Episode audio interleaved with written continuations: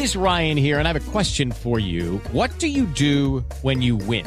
Like, are you a fist pumper? A woohooer, a hand clapper, a high fiver. I kind of like the high five, but if you want to hone in on those winning moves, check out Chumba Casino. At ChumbaCasino.com, choose from hundreds of social casino style games for your chance to redeem serious cash prizes. There are new game releases weekly, plus free daily bonuses. So don't wait. Start having the most fun ever at ChumbaCasino.com. No purchase necessary. BGW. Void were prohibited by law. See terms and conditions. 18 plus.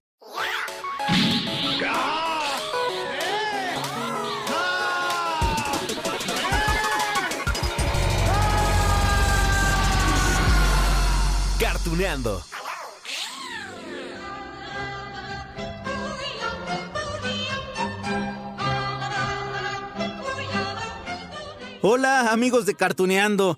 Ay, con el capítulo de hoy vamos a abrir mucho, mucho, mucho la imaginación. Miren, nos vamos de viaje. Un viaje lejos de México, lejos de Japón también.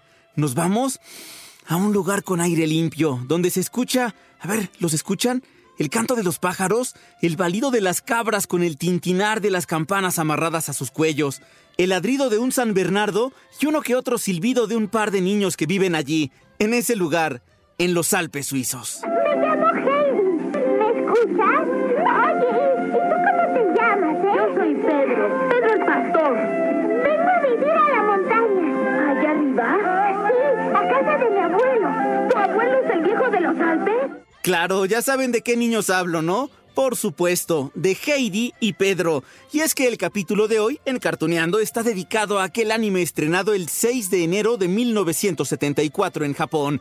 Es decir, hace 45 años. Su nombre es Heidi, y está basado en un libro del mismo nombre publicado, escuchen bien, 1880, ¿pueden creerlo? 1880 escrito por la autora suiza Joanna Spiri. En cuanto a la serie, bueno, llegó a México y América Latina en 1978 y cuando mencionamos Heidi, no sé si les pase lo mismo que a mí. Enseguida nos viene a la mente esta canción de Abuelito, dime tú, ¿qué sonidos son los que oigo yo?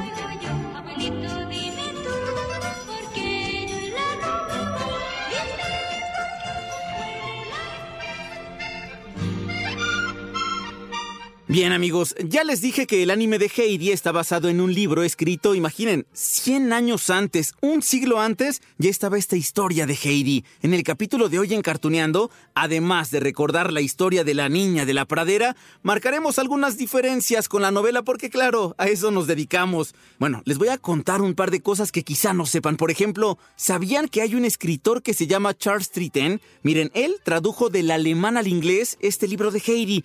Y fue tanta su fascinación que, bueno, después, cuando murió la autora de aquella novela, Joanna Spiri, bueno, decidió crear tres libros más. Allí les van los títulos. Heidi y Pedro.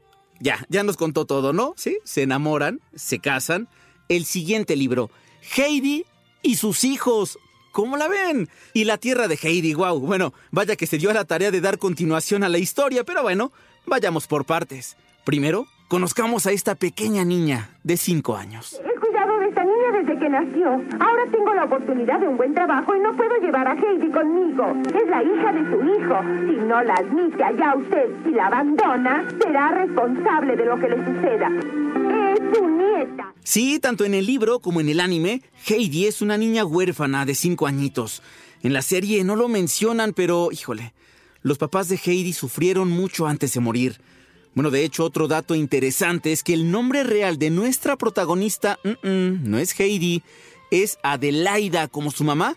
El papá se llama Tobías y eso lo explica la tía Dete. ¿Sí? ¿Se acuerdan ustedes? La tía que cuidó a Heidi desde que era pequeña, desde que era bebé de un año, pero decide llevarla después con su abuelo en las montañas y repasamos así este pasaje en la novela con la voz de Pau Jiménez.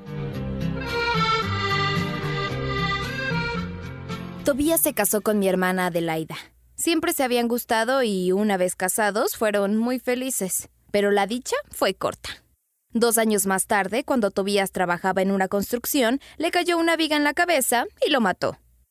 Cuando trajeron su cuerpo a casa, Adelaida sufrió un colapso con una fiebre muy alta, de la cual no llegó a reponerse. Su salud siempre había sido delicada, y a veces caía en una languidez durante la cual no se sabía si estaba dormida o estaba despierta. Poco tiempo después de la muerte de Tobías, enterramos también a mi hermana Adelaida. Todo mundo lamentaba la trágica suerte de aquellos dos y se decía que era castigo de Dios a causa de la vida que había llevado el tío. Algunos incluso se lo echaron en cara. Sin embargo, el viejo se volvió todavía más hosco y no quiso hablar ya con nadie. Y por otra parte, la gente también evitaba encontrarse con él. Un buen día se supo que se había ido a vivir en lo alto de la montaña y que ya no volvería a bajar. Desde entonces está ahí, enemistado con Dios y con los hombres. Mi madre y yo recogimos a la hija de Adelaida, que entonces tenía un año. Pero el año pasado, cuando murió mi madre, me fui al hotel para ganar algo de dinero y me llevé a la pequeña.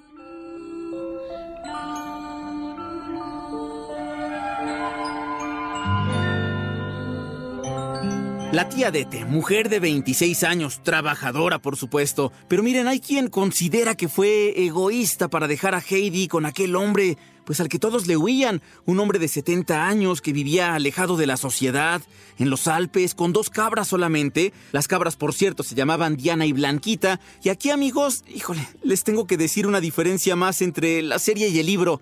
Espero que no se les parta tanto el corazón como a mí, pero yo sé, lo sé. Nos encariñamos con Niebla, el perro enorme que siempre estaba con Heidi y Pedro, pero... Ah, Niebla no existe en la novela. Vaya, tampoco se menciona el nombre de Copo de Nieve, si se acuerdan de la cabrita. Sí, lo sé, ya es triste. Pero miren, para alegrarnos un poquito, escuchemos una escena donde Heidi juega con Niebla. Así que, seamos amigos. Niebla, ¿no me dices nada? ¡Estoy hablando!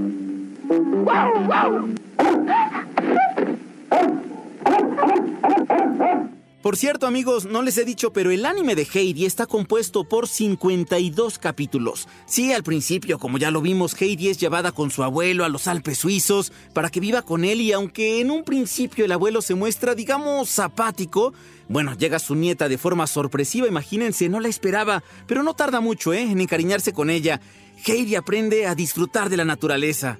Casi al mismo tiempo conoce a Pedro, así como a la mamá, a la abuela de este niño que según la novela le lleva cinco años. Ay, ¿se acuerdan, por cierto? Pedro le enseña a chiflar a Heidi. Y lo digo porque no, sé ustedes, yo no lo hice, yo ni siquiera sé chiflar muy bien, pero sé que hay muchos que saben poner los dos dedos así en la boca y chiflar como Pedro. Escuchemos. No, no soy una buena pastora, no sé silbar bien. Silbar es muy difícil, nunca podré.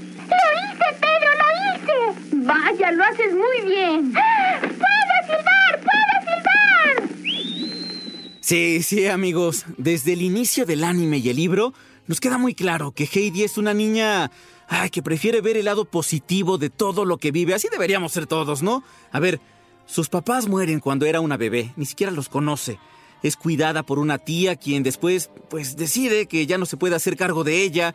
La lleva a los Alpes, alejada de la sociedad, con un abuelo al que no conocía. Bueno, allí ni siquiera tenía una cama. Y a pesar de todo esto, bueno, Heidi siempre sonríe. Ese, ese amigos, es el espíritu de esta historia, exaltar la inocencia de la infancia. La novela lo deja ver claramente. Heidi, Heidi ya había pasado algunos meses con su abuelo y era feliz paseando siempre con Pedro y con las cabras. Escuchemos otro pasaje del libro. ¿Con quién creen?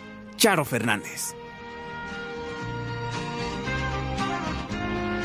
Al día siguiente, el sol volvió a salir radiante y con él aparecieron otra vez Pedro y sus cabras, y todos tomaron nuevamente el camino hacia los pastos de la montaña. Y así pasó el verano. Día tras día, y Heidi, tostada por el sol y el aire, se hacía cada vez más fuerte y robusta. Nada faltaba a su felicidad. Vivía dichosa y alegre como los pájaros en el bosque. Llegó el otoño y el viento se puso a soplar con más fuerza en las montañas. Entonces, el abuelo le impedía ir a las montañas para evitar accidentes. Cuando esto sucedía, Pedro se ponía triste. Se había acostumbrado tanto a la presencia de la niña que sin ella no quería marchar por el camino. En cambio, Heidi no conocía aquellas horas tristes porque siempre hallaba cosas que le agradaban. Le entretenía observar cómo el abuelo trabajaba la madera y cómo hacía los quesos tan redondos.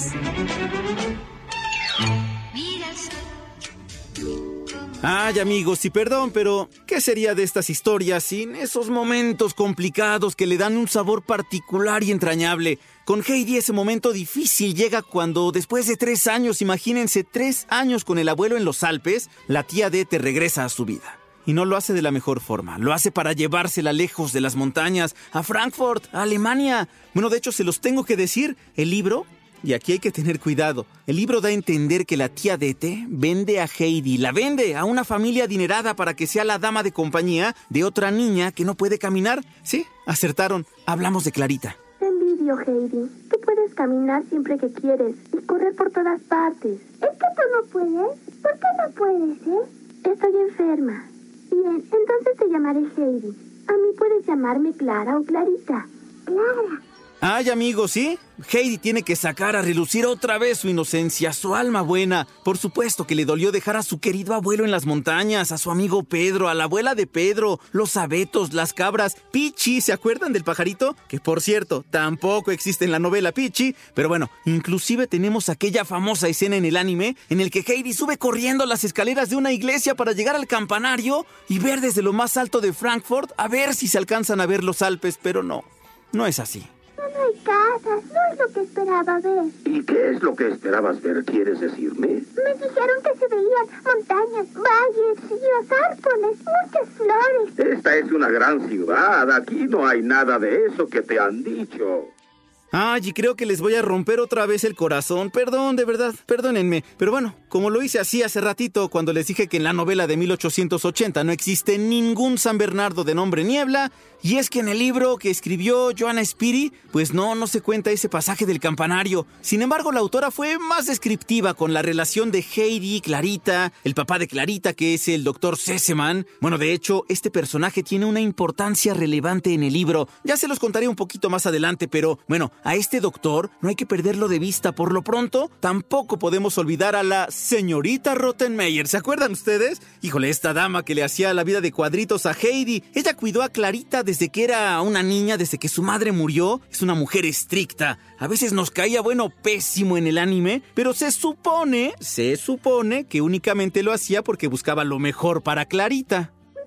Lo que haces, niña. ¡Qué criatura! Cielo santo, ¿es que no sabes cómo debes comportarte en la mesa? Solo quería cogerlos para llevárselos a la abuelita de Pedro. Lo que debes hacer es pedir perdón cuando cometes algún error. ¡Qué niña tan horrible! Ay, ¿y qué creen? En el libro, la señorita Rottenmeier podía caernos, bueno, todavía peor. Simplemente, cuando Heidi se presenta con ella, bueno, en primera ni siquiera puede creer que, que solamente se llame Heidi. Ese no es su nombre cristiano, le decía. Bueno, la tía Dete revela allí en realidad que el nombre de Heidi es Adelaida. Después no puede creer que, que solamente tenga ocho años y que pretenda cuidar a Clarita. No puede creer tampoco que no sepa leer, que, que jamás ha leído nada. Le dice que es una salvaje. ¡Ah! Siempre se comporta así. No tiene ninguna educación. No sabe cómo debe hablarnos. Tampoco a los criados. Y aunque parezca increíble, ni siquiera sabe leer. Es cierto, Heidi no sabe leer todavía, pero sabe muchas cosas de las montañas.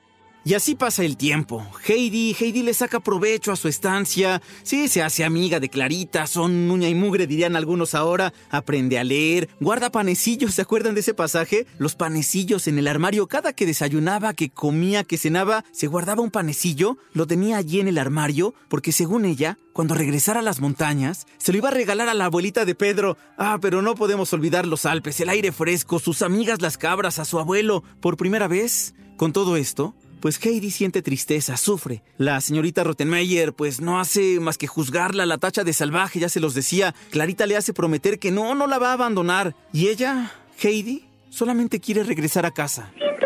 Lo que dije en el bosque. No regreses a las montañas. Me encuentro tan sola. No sé qué haría sin ti, Heidi. Nunca me había divertido tanto. No te vayas, Heidi. No me iré. Me quedaré contigo, Clarita. Así, pues así es como la estancia de Heidi se prolonga. Se convierte en algo triste. El libro empieza a tomar un tono diferente. Bueno, relatan que la abuela de Clarita tuvo que llegar a la casa de los Seseman, pues para pasar una temporada. Es testigo de la tristeza de Heidi, intenta consolarla, de convencerla que la vida en Frankfurt pues va a tener allí un mejor futuro, pero no, no logra ayudarla. Bueno, de hecho, pocas semanas después, Heidi enferma como su madre, ¿sí? Sonambulismo por estrés.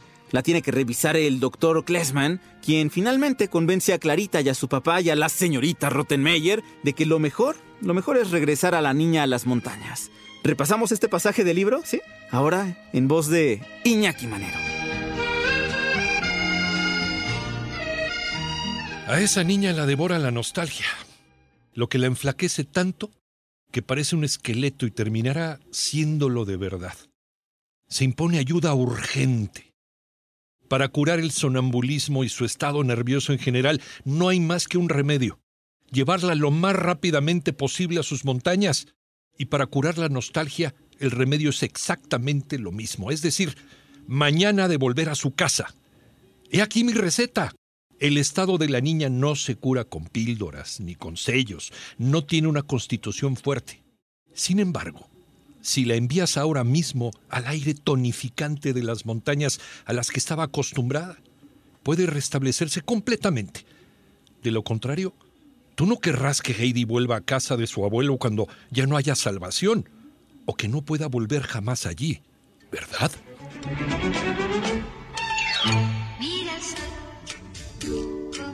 Lo que continúa en la historia de Heidi ya por fin, su regreso a los Alpes, la visita de Clarita a las montañas donde por fin va a poder caminar, solo que en la novela hay puntos que debemos destacar en Cartuneando. Comenzamos por el doctor Klassman. Bueno, este doctor convence al papá de Clarita que Heidi debe regresar con su abuelo. Y bien, este hombre cobra tal importancia en el libro porque, porque le promete al abuelo que cuando él muera, la va a cuidar, le va a cuidar a su nieta para que nada le falte. El doctor accede porque Heidi le recordaba a su hija que había fallecido hace poco. Te has escapado. No, no es eso. Clara, la abuelita y el señor Seseman, todos eran muy amables conmigo. Entonces, ¿por qué? Quería regresar a las montañas. Quería volver contigo. Siempre soñaba con eso. A veces no podía ni respirar. Otro punto a destacar es el sentido ay, religioso de la novela. Tanto bueno que el abuelo decide ir a misa con Heidi cuando ella regresa a las montañas. Esto es relevante porque recordemos que el abuelo vivía alejado de la sociedad. Nadie lo quería. Era un ermitaño. Pero cuando va a la iglesia, cuando el pueblo ve cómo entra a la iglesia, se acercan una vez más a él. Lo perdonan, digamos. ¿Cómo dice que Clara podrá andar? Sí, estoy seguro de que con el tiempo se curará de sus piernas. Perdí la esperanza hace tantos años, pero ahora que me lo dice, le estoy muy agradecida por ello. Por último, les voy a contar por qué, por qué este viejo de los Alpes, el abuelo de Heidi, por qué le tienen tanto miedo en el pueblo, por qué nadie se le acerca, qué hizo, qué tiene su pasado. Bueno, la tía Dete, otra vez ella, es la encargada de contarnos aquel pasaje. ¿Lo escuchamos? Sí, una vez más, Pau Jiménez.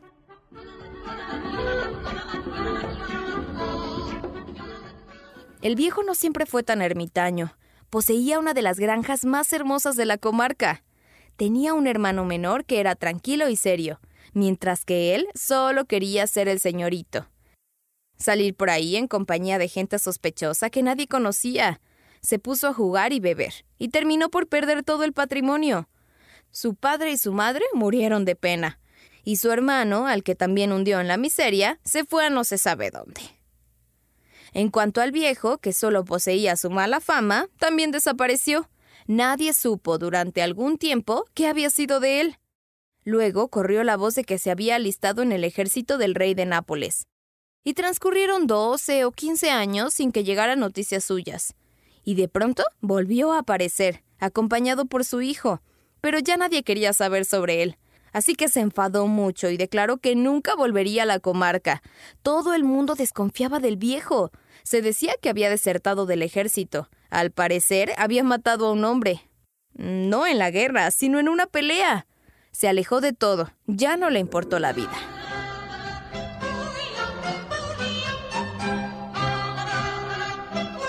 Oh, sí, amigos de Cartuneando, así fue el pasado del abuelito de Heidi. Estuvo fuerte, ¿no? Oye, se los tenía que contar porque se trata de eso este capítulo de Cartuneando, de conocer un poquito más de las series de anime que marcaron nuestra infancia y nuestra juventud. Y miren, Estoy seguro que la mayoría de nosotros vio en algún momento de la historia pues este anime de Heidi, pero, pero que sirva también este capítulo para invitarnos a leer el libro de 1880. Eso también ayudaría más a abrir nuestra imaginación. Por lo pronto amigos, en lo que conseguimos el libro, en que lo leemos, nos empapamos otra vez de la historia de Heidi, yo les dejo un gran abrazo. Nos encontramos pronto aquí en Cartuneando y recuerden, también nos podemos encontrar en Twitter, arroba Lalo González M. Abrazos.